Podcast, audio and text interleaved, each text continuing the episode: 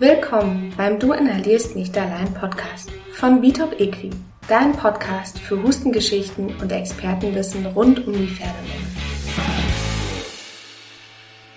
Mein Name ist Lea Hüser von Bitop Equi und mein heutiger Gast ist Tierärztin Dr. Veronika Klein von Kernkompetenz Pferd. Veronika ist schon mit dem Pferdevirus geboren worden und wusste sehr früh, dass sie Tierärztin werden wollte. Neben ihrer Tätigkeit als Tierärztin und Dozentin hat Veronika auch den Trainer C und ist selbst in der Vielseitigkeit unterwegs, weshalb sie die perfekte Partnerin für uns ist, um über das Thema Wintertraining für Hustenpferde zu sprechen. Woher weiß ich, wie viel ich wirklich mit meinem Pferd machen kann? Wann sollte ich es lieber ruhiger angehen lassen? Und schadet die kalte Luft der Pferdelunge? Hört selbst.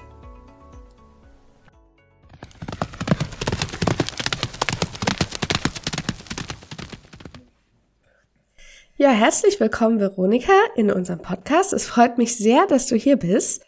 Ähm, vielleicht magst du dich einmal noch kurz selber vorstellen für alle, die dich noch nicht kennen. Hi Lea, ich freue mich mal wieder als Podcast-Gast sozusagen unterwegs zu sein bei euch. Und klar kann ich gern drei Worte eben vorher zu mir sagen. Also mein Name ist Dr. Veronika Klein und ich bin Fachtierärztin für Pferde und ja, man muss sagen, ein bisschen aus der Frust heraus in der Praxis habe ich vor vielen Jahren einen Podcast gestartet, Kernkompetenz Pferd. Und ja, um wirklich den Pferdebesitzern Wissen und praktische Fähigkeiten an die Hand zu geben, um selber eine gesunde Lebensführung für ihr Pferd zu gestalten und das ist doch äh, sehr gewachsen, muss man sagen. Ich würde immer sagen, ich beschreibe es immer so, ich habe den Podcast veröffentlicht und dann ist es ein bisschen eskaliert. Ich sehe es heute als sehr großes Privileg, als Arzt über Prävention und Gesundheitsförderung sprechen zu dürfen. Und ich gehe davon aus, deswegen bin ich heute auch hier. Genau. Wir wollen nämlich über Prävention und Gesundheitsförderung und vor allem über das Training im Winter sprechen. Weil jetzt, wenn es doch noch irgendwann kälter werden sollte, stehen ja viele Pferdebesitzer gerade von atemwegserkrankten Pferden vor dem Problem, was kann ich machen, wie kann ich mein Pferd überhaupt noch trainieren, darf ich bei Frost ganz normal reiten, etc. Und darüber will ich heute gerne mit dir sprechen. Also. Ja, das sind auf jeden Fall zwei Themen, die mir besonders am Herz liegen und Training ist ja nun mal das Beste, was wir tun können, um gesund zu erhalten. Auf jeden Fall. Und deshalb kriegen wir auch immer ganz, ganz viele Kundenfragen dazu, weil es da einfach so viele Unsicherheiten gibt und viele auch Angst davor haben, zu viel zu machen oder eben zu wenig zu machen. Aber zum Thema Winter, was ist denn hier überhaupt das Problem beim Training im Winter? Kann ich hier nicht einfach ganz normal weitermachen? Also da gibt's natürlich äh, viele Faktoren. Wir gehen mal auf ein paar Sachen ein. Die Lunge reinigt sich ja per se selber, indem sie sich oder in dem das Pferd sich bewegt und auch größtenteils den Kopf unten hat. Das ist natürlich schön im Sommer, wenn sie auf der Wiese stehen und im langsamen Schritttempo über die Wiese grasen. Aber im Winter ist es dann doch so, dass die meisten Pferde ja nun aufgestallt werden oder die Wiesen geschlossen werden. Das heißt, per se ist schon mal die Selbstreinigung der Lunge vermindert. Und wir stellen natürlich auch auf für mehr Raufutter um. Das heißt, statt dass wir das Gras haben, haben wir Heu. Statt dass wir viel ausreiten, sind wir mehr in der Halle unterwegs. Gerade wenn die staubig ist, ist das natürlich für das Lungenpferd nicht so ideal. Und ja, Frost noch per se als Punkt jetzt speziell im Winter ist natürlich so, dass gerade die kalte Luft auch gerade für Asthmapferde schon ein Problem sein kann für die Atemwege. Auf jeden Fall. Ähm, aber wieso macht denn die kalte Luft überhaupt ein Problem für die Atemwege? Also man weiß, und das sind natürlich überwiegend ähm, Humanstudien vom Menschen, dass kalte Luft einmal dazu führt, dass sich die Bronchien zusammenziehen, das heißt die Atemwege werden enger und dadurch bekommt natürlich der Organismus weniger Sauerstoff. Das ist natürlich für einen, einen Organismus, der eh Atemwegsprobleme hat, natürlich eine zusätzliche Belastung. Die trockene Luft, gerade diese trockene Kälte, die reizt dann zusätzlich auch noch die Schleimhäute. Und es ist auch so, dass man bei Menschen gezeigt hat, dass diese kalte, trockene Luft auch eine leichte Entzündung in der Lunge auslöst. Und es ist so, dass die ähm, Wintersportler eine höhere Wahrscheinlichkeit oder ein höheres Risiko haben, auch an Atemwegserkrankungen zu erkranken sozusagen aufgrund dieser Belastung in der kalten Luft. Also es ist auf der einen Seite die Temperatur, die ein Problem ist, aber wenn wir jetzt ins Training gehen, auch die Hyperventilation, also die, das vermehrte Atmen in der kalten Luft, weil wenn Luft schneller ein- und ausgeatmet wird, dann trocknen die Schleimhäute natürlich auch schneller aus und der Weg von den Nüstern bis in die Lunge verläuft schneller, das heißt die Erwärmung der Luft ist dann auch nicht mehr gegeben und diese Kombination führt dann dazu, wie gesagt, dass die Lunge bei Kälte schon ein Problem bekommen kann. Und spielt es hier eine Rolle, wo ich dann trainiere? Kann ich da irgendwie das schon zu, durch beeinflussen?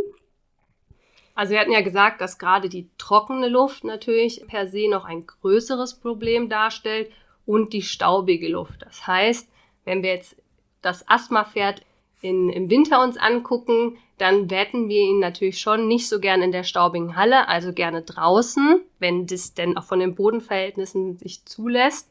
Aber wenn wir rausgehen, dann am liebsten zum Beispiel im Wald, weil in der, im Wald die Luftfeuchtigkeit natürlich erhöht ist durch die Bäume, als wenn wir jetzt auf einem Riesenfeld, wo dann auch noch ein richtiger Wind pfeift. Also da kann man vielleicht seinen, seine Schritttour in den Wald legen. Das wäre idealer. Und wenn wir nochmal in die Humanmedizin schauen, dann ist es auch so, dass Nebel per se ein größeres Problem ist. Das heißt, wenn wir sehr neblige Tage haben, sollten die Pferde vielleicht auch nicht gerade draußen bewegt werden. Und weißt du irgendwas zur Tageszeit? Im Sommer sagt man ja, okay, wenn es so super heiß ist, dann lege ich es eher dahin, wo es kühler ist. Macht es dann auch Sinn, im Winter vielleicht besser dann tagsüber zu trainieren, wenn es wärmer ist?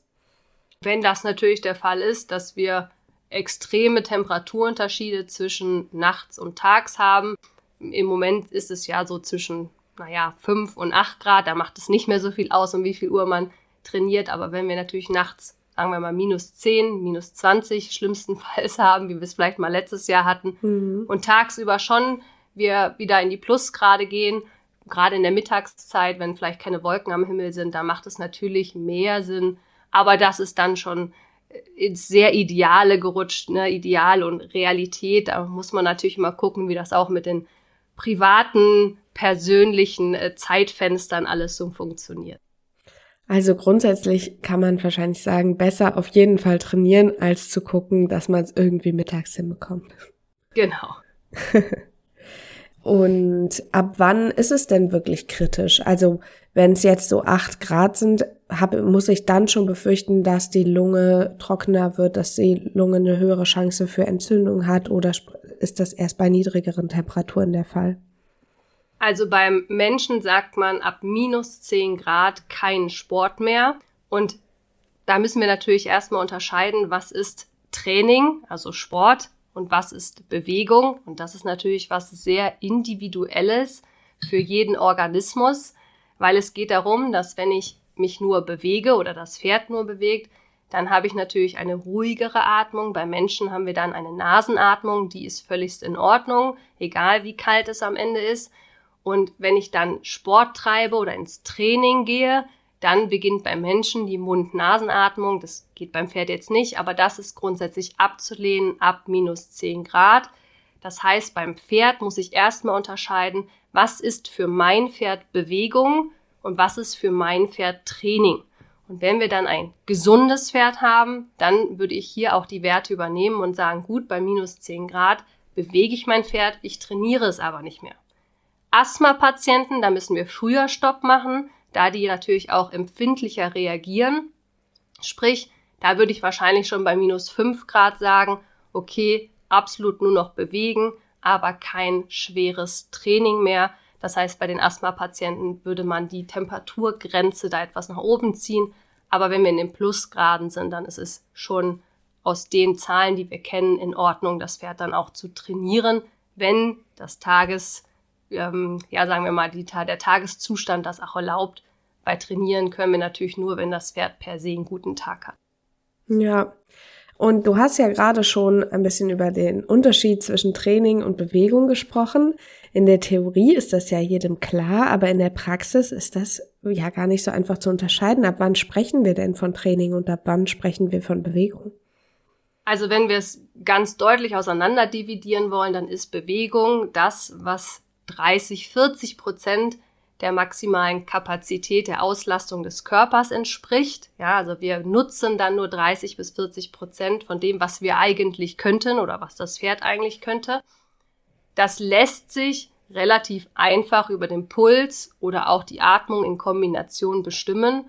Und Training würde ich sagen, wenn wir auch hier wieder in die Humanmedizin oder in die Werte auch beim Pferd gehen, wenn wir die, die wir kennen aus dem Distanzsport, da sagen wir so ab 50 Prozent mindestens muss man schon mal Auslastung haben. Ich würde sogar sagen, 60 bis 70 Prozent der maximalen Kapazität, wenn wir die nutzen, dann sind wir im Trainingsbereich, weil Training bedeutet ja, dass wir einen überschwelligen Reiz setzen, der dazu führt, dass der Körper sich anpasst an diese Situation. Das heißt, der Stoffwechsel wird optimiert, die Energieeffizienz wird besser. Also da verändert der Körper etwas. Wenn ich mein Pferd bewege, verändert der Körper nichts. Im schlimmsten Fall baut er eher sogar etwas ab. Trotzdem sind beide Dinge natürlich wichtig. Also ein Trainingsplan sollte immer die Kombination aus Training und Bewegung haben, weil natürlich die Abwechslung von Belastung und Entlastung am Ende dann den Fortschritt bringt. Und ähm, wie kann ich herausfinden, was die maximale Kapazität meines Pferdes ist? Also ganz klassisch würde man das in einem Versuch wirklich am Pferd herausfinden. Das lehne ich ab, muss ich gestehen. Ähm, gerade für Pferde, die krank sind, ist das überhaupt keine Option. Man müsste sie in diesem Versuch an die Maximalgrenze pushen und würde dann schauen, wie die Pulswerte und die Atemwerte sich verhalten. Das geht nur unter medizinischer Betreuung, so ein Versuch. Wie gesagt, lehne ich ab, insbesondere für kranke Pferde. Das ist keine Option, das ist sehr gefährlich. Von daher machen wir es so, dass wir den maximale, die maximale Herzfrequenz ausrechnen. Das ist eine Formel, ähm, wo man die Zahlen einsetzt, relativ einfach. Und dann hat man die maximale Herzfrequenz. Und dann würde man die Trainingszonen ausrechnen. Also was sind denn 30 Prozent für mein Pferd, 40 Prozent, 60 Prozent? Dann weiß ich, wie der Puls sich verhält in den verschiedenen Trainingszonen. Und dann gehe ich wieder an mein Pferd ran und messe mal in Ruhe.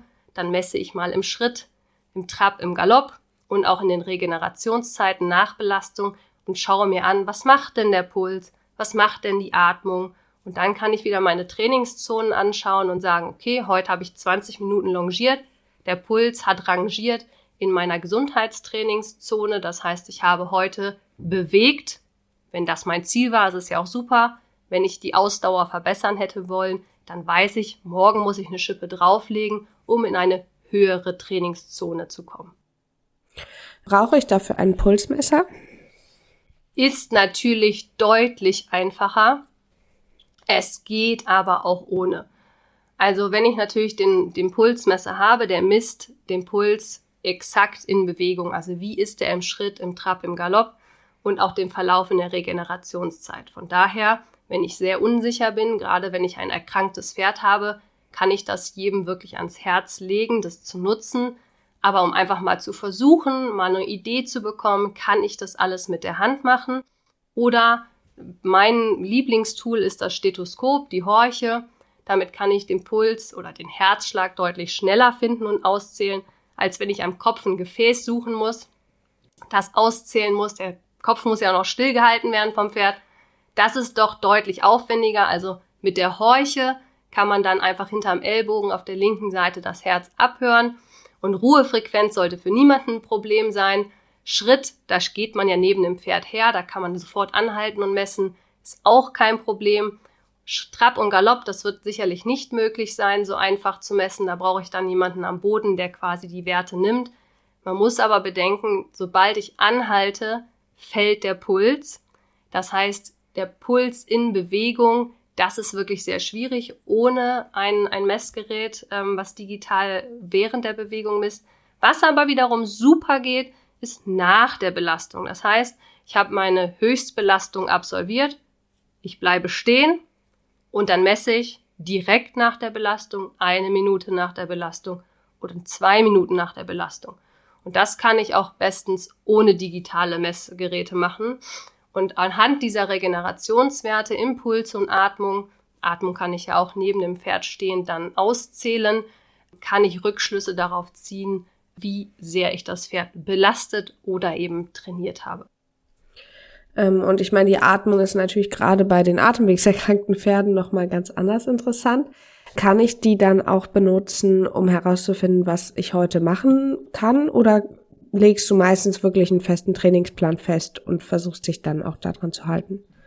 Ich würde immer das Pferd als Kompass nehmen. Also ein Plan muss natürlich so, so strukturiert sein wie nötig, aber er muss so, so flexibel wie möglich bleiben. Das heißt, wenn wir Pollenflug, wenn wir Frost haben, wenn der Sahara-Sand mal wieder über unsere Winde weht äh, oder wir 35 Grad Hitze haben und mein Pferd gerade mit der Wetterverhältnisse, Frost, Hitze ist ja am Ende immer ein Einfluss, nicht zurechtkommt, dann muss ich meinen Plan anpassen. Und deswegen ist es ja auch so wichtig, selber entscheiden zu können und keine vorgefertigten Pläne zu nehmen, sondern ich muss immer tagesaktuell gerade bei Asthmapferden entscheiden, ist mein Pferd heute überhaupt trainierbar? Also die Frage muss ich mir immer als allererstes stellen und das kann ich zum Beispiel anhand der Ruheatemfrequenz auf jeden Fall schon mal einschätzen und auch am Atemtyp. Also zeigt mein Pferd heute Bauchatmung oder eben nicht, dass ich immer erst den Check mache, ist mein Pferd heute trainierbar? Ja oder nein? Und wenn nein, dann gehe ich nur in die Bewegung und halte mich dann natürlich an die Grenzen, die mir bekannt sind. Und das klingt immer erstmal einfach, aber wenn wir mit Kunden darüber sprechen, dass die Atemfrequenz gezählt werden soll, fragen uns schon viele, wie, wie zähle ich denn am besten die Atemfrequenz? Vielleicht kannst du da noch mal ein bisschen was zu erzählen. Also ich empfehle definitiv die Flanke zu beobachten, also den hinteren Bauchbereich und dort auszuzählen, wie oft sich dann die Seite, die Flanke oder der Brustkorb weitet und wieder zusammenfällt. Wovon ich abrate, ist vorne an den Nüstern zu zählen, weil es ist halt ein Unterschied, ob ein Pferd einen Atemzug nimmt oder ob es schnuppert. Dann kann ich mich schon bei der, beim Zählen doch stark vertun, weil das Schnuppern natürlich gar keinen Atemzug darstellt, sondern nur kurzes Lufteinziehen und viel häufiger passiert. Also ich würde immer dazu raten, hinten an der Flanke zu zählen und nicht an der Nüster. Dann von der Position her steht man auf meinetwegen auf der linken Seite auf Kopfhöhe, ganz nah am Pferd und guckt dann seitlich am Pferd vorbei und zählt dann aus, wie gesagt, wie oft sich die Flanke hebt und dann wieder senkt. Das ist das, was am sichersten und am einfachsten ist. Und wenn man jetzt ein Problem hat am Anfang, das in, in Ruhe zu erkennen und das Pferd natürlich dementsprechend fit und gut drauf ist an dem Tag, dann würde ich ein Pferd immer erstmal belasten, sei es erstmal nur im Schritt oder ein bisschen im Trab anzuhalten und dann nochmal zu zählen, weil die Atemfrequenz steigt logischerweise mit der Anstrengung und umso häufiger und tiefer ein Pferd ein- und ausatmet, umso einfacher ist es auch zu zählen. Ja, also wenn man das nicht hinbekommt im, im Stand, weil man gar nicht sieht, dass sich die Flanke bewegt und das Pferd relativ oberflächlich atmet, dann erstmal Schritt gehen. Wenn das Pferd es erlaubt, von der Gesundheit mal drei Runden traben, anhalten, sich wieder vorne ans Pferd stellen und nochmal versuchen zu zählen. Das ist deutlich einfacher, als wenn ich das in Ruhe starte. Wenn das Pferd Atemwegsprobleme hat, ist die Wahrscheinlichkeit, dass es an schlechten Tagen die Atemfrequenz sehr viel höher ist dann ist es natürlich leider auch noch mal leichter zu zählen. Ja, also und gerade mit einer Bauchatmung, wenn die schon vorhanden ist, kann ich das natürlich noch viel deutlicher erkennen, wie die Atemfrequenz da ist. Und anhand der Atemfrequenz kann ich dann sagen, wie viel ich heute machen kann. Also es gibt so Red Flags, nennen wir sie mal so, rote Flaggen. Wenn die Atemfrequenz in Ruhe über 30 ist, ist dein Pferd definitiv nicht trainierbar an diesem Tag. Das heißt nicht, dass es nicht bewegt werden darf, aber es kann auf keinen Fall trainiert werden. Also da muss ich meine Belastung so anpassen, dass ich in den unteren Trainingszonen bleibe Aber ich kann definitiv spazieren gehen mit dem Pferd, dass die Belüftung der Lunge trotzdem vorhanden ist. Aber grobe Daumenregel, wenn ich eine Atemfrequenz 30 oder höher habe, dann ist Training definitiv an diesem Tag nicht angesagt. Ja, in Ruhe. In ähm, Ruhe, ja. Genau. Nur nochmal zur Deutlichkeit. Ähm, genau. Im Galopp ist es natürlich noch einfacher, weil das Pferd pro Galoppsprung einen Atemzug nimmt. Das heißt, da kann ich auch relativ einfach die Atemfrequenz ermitteln und darüber dann eben auch rausfinden, wie stark belastet ein Galopp zum Beispiel mein atemwegserkranktes Pferd schon. Ist das schon Arbeit oder ist, sind wir hier noch in der Belastung? Bewegung ist natürlich ganz, ganz wichtig für Pferde, die Atemwegsprobleme haben. Da haben wir ja am Anfang ja auch schon ein bisschen drüber gesprochen. Muss ich mein Pferd denn galoppieren, damit die Lunge belüftet wird? Oder reicht es hier auch schon aus, wenn ich Schritt gehe, wenn mein Pferd das eben nicht kann? Ähm, es ist natürlich so, dass sich mit der Belastung die Atemfrequenz erhöht. Also nehmen wir mal ein paar klassische Standardzahlen. In Ruhe atmet das Pferd ungefähr zehnmal pro Minute und hat ein Atemzugvolumen von fünf Litern. Das heißt, es bewegt fünf Liter zehnmal in der Minute. Das heißt, das Atemminutenvolumen sind 50 Liter. Das heißt, das Pferd bewegt, belüftet seine Lunge so, dass 50 Liter Luft ausgetauscht werden. Wenn wir jetzt in den Galopp gehen, dann erhöht sich die Atemfrequenz auf 120 teilweise. Ne, wie gesagt, sind jetzt mal Durchschnittswerte. Es variiert ein bisschen vom Pferd, aber damit man mal ein paar Zahlen gehört hat, also haben wir eine Atemfrequenz pro Minute von 120 und ein Atemzugvolumen von 9 Litern. Das heißt, es werden 9 Liter 120 Mal hin und her bewegt. Das sind ungefähr 1000 Liter. Das heißt, ich belüfte meine Lunge mit 1000 Liter Luft im Vergleich zu im Stand mit 50 Liter Luft.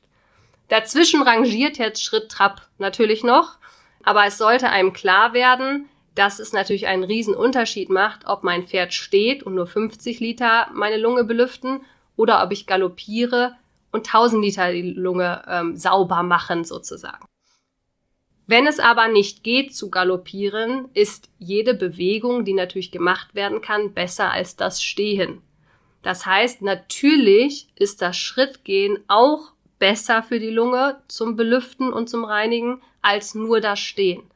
Noch besser wäre aber natürlich, wenn Trab möglich wäre und wenn das Pferd einen guten Tag hat ohne Symptome, dann sollte auf jeden Fall auch galoppiert werden, weil dann die Lunge natürlich bis in tiefe Bereiche belüftet wird. Also man kann sich das so ein bisschen vorstellen, dass man die ganze, dieser Baum, wo die, wo, der Luft, wo die Luft reingeht in der Lunge, ist ja ein verzweigtes Wegenetz oder wie eine Baumkrone kann man sich das vorstellen. Und wenn ich nur ja sehr oberflächlich atme und wenig Luft in die Lunge bekomme, dann werden halt auch nur die oberen Bereiche dieser Wege sauber gepustet, gefegt und umso tiefer ich in die Abgründe rein möchte, umso mehr Belastung, Bewegung brauche ich auch für das Pferd. Trotzdem, alles ist besser als stehen. Und dann kriegen wir auch dazu oft die Frage, okay, ich habe das Gefühl, mein Pferd könnte, oder ich habe die Atemfrequenz gezählt und den Puls gezählt und mein Pferd ist heute eigentlich von da aus fit genug. Ich habe aber das Gefühl, mein Pferd möchte sich nicht bewegen. Vielleicht hat mein Pferd auch ein paar Kilos mehr und möchte nicht so gerne traben. Inwieweit sollte ich dann mein Pferd da auf jeden Fall motivieren, wenn ich doch weiß, es ist atemwegserkrankt? Ja, das ist natürlich eine sehr komplexe Geschichte, weil jeder hat ein Recht auf zwei Probleme. Das könnte das Übergewicht sein, es könnte aber auch sein, dass das Pferd zusätzlich ein orthopädisches Problem hat und vielleicht ihm ein Fuß weh tut oder irgendwas anderes noch vorliegt, Magenschmerzen, man weiß es ja manchmal nicht. Das heißt, wenn sich ein per se ein Pferd nicht gerne bewegt, gilt es immer kritisch hinzugucken, weil gesunde Pferde bewegen sich gerne, es sind ja Lauftiere. Trotzdem auch hier nochmal sehr gerne den Puls messen, weil aus meiner Erfahrung jetzt mit mehreren hundert Leuten, die diese Werte genommen haben im Freizeitbereich, ist eigentlich zu 90 Prozent die Erkenntnis, ich mache viel zu wenig. Also mein Pferd könnte viel mehr Und wenn wir die Pulsmessung dazu nehmen, bemerken ganz viele meine Teilnehmer, die sagen, oh, also jetzt habe ich den heute nicht zum Schwitzen gebracht und er ist nicht aus seiner Komfortzone rausgekommen. Also wir neigen eher dazu, meiner Erfahrung nach, dass wir zu wenig machen, um das Pferd zu schonen. Das ist aber sowohl für Lunge wie für die Kondition wie auch für die Gesundheit ein Problem. Und wenn ich jetzt diese Pulsmessung habe, dann habe ich ein ganz anderes Selbstvertrauen und eine Selbstbewusstheit, das Pferd auch mal fünf Minuten länger traben zu lassen, weil ich ja sehe, die Werte sind in Ordnung. Ja, und dann kann ich auch mein Pferd motivieren, wenn andere Schmerzen natürlich ausgeschlossen sind, mal drei Meter zu traben, weil ich ja sehe, es strengt mein Pferd nicht an. Immer bedenken, Herz-Kreislauf und Atemwegsorgane arbeiten Hand in Hand. Das Pferd atmet Sauerstoff ein, die werden dann in den Umschlagspunkten, Taxistationen der Alveolen, also der Lungenbläschen, auf das Blutkörperchen ins Blut abgegeben, der Sauerstoff, und der fährt dann im Körper rum und versorgt die Muskulatur, alle Organe, den Stoffwechsel, die brauchen alle Sauerstoff, um zu funktionieren. Ja, und die großen Gefäße zu den lebensnotwendigen Dingern, das sind meinetwegen die Autobahnen, aber wir haben ja auch abgelegene Bereiche. Und der Stoffwechsel braucht diesen Sauerstoff und die Durchblutung im Körper, also Bewegung und Sauerstoff sind essentiell für Gesundheit. Und das, was ich viel im Internet immer sehe, ist, wir wollen entschlacken, wir wollen entgiften, wir wollen den Stoffwechsel unterstützen und geben dann immer ganz viel hinzu. Und aus meiner Perspektive sollten wir vorne viel weniger reingeben, was der Stoffwechsel zusätzlich noch verarbeiten muss, sondern Herz-Kreislauf in Schwung bringen, die Durchblutung fördern und so die Stoffwechselvorgänge wirklich verbessern und auch dem Körper die Möglichkeit zu geben, schlacke Produkte, Krankheiten, Fett, Ne, auch im Fett ist ganz viel eingelagert, was da so nicht hingehört. Plus Fett macht ja auch noch Entzündungsmediatoren. Also ein übergewichtiges Pferd hat eine chronische Entzündung im Körper aufgrund des Übergewichts. Das heißt, es gilt es unter allen Umständen abzubauen. Deswegen, wenn das Pferd mehr kann an dem Tag, ist es wirklich jedem anzuraten, das Pferd dann auch zu motivieren, mehr zu tun. Trotzdem kritisch hingucken, und diese Pulsmessung gibt wirklich vielen einfach dieses Selbstvertrauen zu sagen, okay, wir sind hier immer noch im Gesundheitsbereich von der Trainingszone, du kannst noch mal fünf Minuten traben, weil wenn der Sauerstoff nicht ausreichen würde, dann würde der Puls ansteigen. Und das würde ich dann quasi in den Werten sehen. Also einfach sich ein messbares Tool in die Hand nehmen, um mutiger zu werden, die Pferde ein bisschen mehr zu bewegen. Man hört schon, das ist wirklich ein großes Herzensthema von Veronika. ähm, noch eine Frage dazu. Macht es denn Sinn, wirklich täglich was mit dem Pferd zu machen oder sagst du zwei bis dreimal die Woche und dann wirklich auslasten? Kommt ein bisschen auf deine Zielsetzung an. Also erstmal, wie geht's dem Pferd? Also was ist der Ist-Zustand deines Pferdes? Wie alt ist es? Was für andere Grunderkrankungen bringt es mit? Was sagt dein Zeitbudget dazu? Ja, das darf man auch immer nicht äh, außer Acht lassen. Ich kann natürlich einen Trainingsplan aufstellen, äh, der dir sagt, jeden Tag eineinhalb Stunden und du hast aber nur viermal die Woche 20 Minuten. Also das alles unter einen Hut zu bringen, indem man einfach mal eine ehrliche Ist-Aufnahme aufschreibt und dann reingeht und sich überlegt, wo will ich eigentlich hin? Also möchte ich mit diesem Pferd, soll das wieder in den Sport laufen? Möchte ich damit einen Distanzritt, einen Wanderritt machen? Wo möchte ich denn hin mit dem Pferd? Und darauf dann Rückschlüssen zu ziehen vom Ziel rückwärts, wie viel Trainingseinheiten brauche ich denn pro Woche? Es ist eine grobe Daumenregel, dass wir ungefähr drei Trainingseinheiten im, in der Woche brauchen, um ein System zu verbessern zwei Trainingseinheiten, um das System zu halten. Wenn ich nur einmal die Woche trainiere, wir reden immer nur vom Training, ja, ähm, dann wird es schlechter. So, das heißt, wenn ich jetzt ein erkranktes Pferd habe, was ich auf dem Niveau halten möchte, dann sollte ich schon zwei bis dreimal die Woche den überschwelligen Reiz, das Training einplanen. Das reicht aber. An den anderen Tagen ist Bewegung angesagt oder ein aktiver Ruhetag, wie ich ihn immer nenne. Da kann man mal einen Wellness-Tag einlegen, wo man Mobilisation macht, die Zwischenrippenmuskulatur ausstreicht. Haben wir ja auch im Kurs gemeinsam besprochen, dass man einfach physiotherapeutische Maßnahmen für das Asthmapferd an so einem Tag einsetzen kann. Und an den anderen Tagen macht man Bewegung. Und das, soweit man halt selber auch die Zeit hat. Vielleicht hilft hier auch eine Pflegebeteiligung, wie man noch eine Runde spazieren geht. Vielleicht gibt's eine Führmaschine, die man einmal die Woche extra nutzen kann. Weidezeit, Offenstall ist natürlich auch schon mal ähm, Bewegung. Also auch in der Istaufnahme steht das Pferd in der Boxenhaltung oder einer Offenstallhaltung macht natürlich auch schon einen Unterschied. Aber grob zwei bis drei Trainingseinheiten einbauen sollte man schon für die Belastung und dazwischen dann, wie gesagt, die aktiven Ruhetage und die Bewegungstage mit einplanen. Sehr schön. Ich denke, dann haben wir jetzt ganz viel zum Thema Training lernen dürfen. Und das gilt natürlich im ganzen Jahr, aber kann auch gerade im Winter nochmal eine Orientierung bieten, was ist heute möglich, obwohl es so kalt ist. Was kann ich denn noch tun für mein Pferd im Winter, damit es ihm einfach besser geht, wenn es so kalt wird oder damit ich es noch präventiv unterstützen kann? Also natürlich die ganzen Grundpfeiler kritisch angucken, Training, Haltung, Fütterung, Umgang, dass man einfach eine, eine, ein Leben erschafft, ein Pferdeleben erschafft, was Gesundheit auch zulässt. Ich weiß, gerade was Haltung angeht und Fütterung angeht, das kann mitunter extrem schwierig sein, da das Passende zu finden.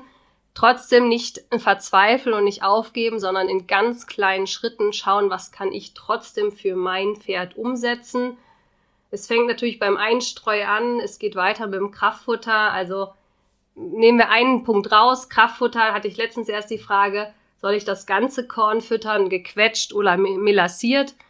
Wenn ich natürlich ein atemwegserkranktes Pferd habe, ist das ganze Korn idealer und wenn das Gewicht jetzt nicht zu hoch ist und keine Stoffwechselerkrankungen vorliegen, ist auch das melassierte Futter eine bessere Variante, weil hier das Staub gebunden ist oder kein Staub auftritt im Vergleich zu gequetschten Hafer oder Gerste zum Beispiel.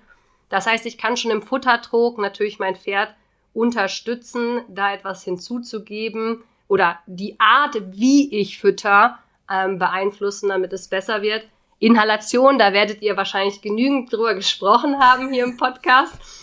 Vielleicht, was wir noch von der Humanmedizin wissen, wenn es sehr kalt ist, da wird empfohlen, dass man, bevor man rausgeht, warme Getränke zu sich nimmt, damit der Brustkorb warm ist und deswegen die Luft, die man einatmet, schneller erwärmt wird.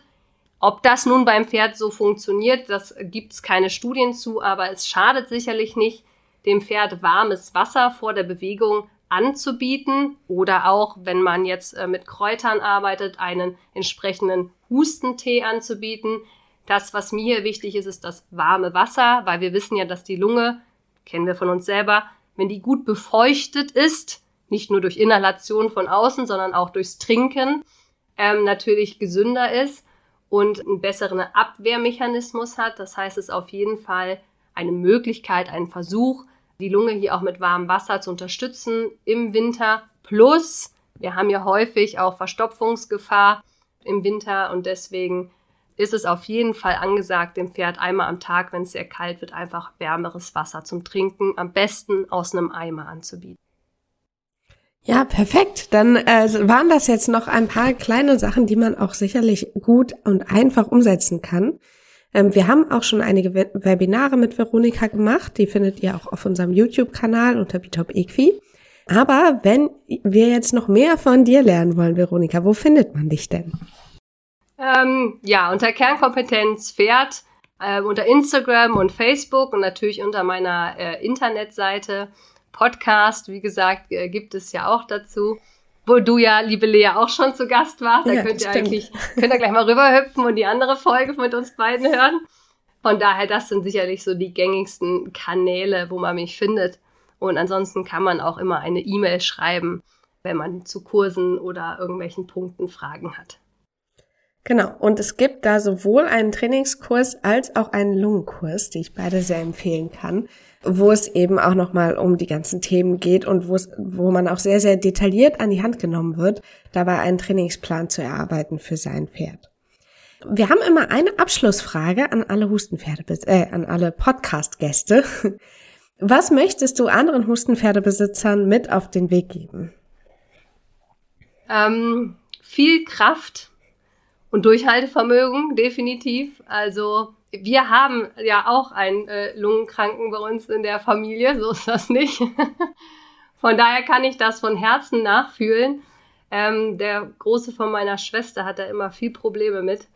Ähm, und ich würde wirklich die Kraft und sich selber ab und zu mal auf die Schulter klopfen, sich selber in den Arm nehmen und sich dafür feiern, was man für sein chronisch krankes Pferd doch alles auf die Beine stellt. Das ist nicht selbstverständlich und häufig geht der, der Besitzer so ein bisschen seine Gesundheit in Vergessenheit und man ist sehr ausgebrannt, habe ich häufig den Eindruck und ist in so einem Hamsterrad der Verzweiflung, einfach mal innezuhalten und sich selber zu feiern, dass man diese ganzen Dinge für sein Pferd ermöglicht. Wie gesagt, das ist eine große Leistung und da darf man sich ähm, regelmäßig selber für anerkennen. Das sind doch richtig, richtig schöne Abschlussworte. Genau dafür. Deshalb heißt dieser Podcast eben auch, du inhalierst nicht allein, damit wir uns gegenseitig da auch unterstützen können und gegenseitig auf die Schulter klopfen. Genau. ganz, ganz lieben Dank, dass du da warst. Es hat mir wieder sehr, sehr viel Spaß gemacht. Und ihr werdet ganz sicher auch noch von einem neuen Webinar erfahren, was in Planung schon ist. Am besten geht das über unsere Instagram-Kanäle oder über die Newsletter. Genau, schon grob haben wir schon ein Datum geplant, also wenn wir mehr wissen, dann werden wir euch informieren. genau. Sehr schön. Dann bis bald. Tschüss. Vielen Dank, Lea. Ciao. Ganz lieben Dank, dass du dabei warst. Weitere Informationen findest du unter www.bitopequi.de. Bis zum nächsten Mal.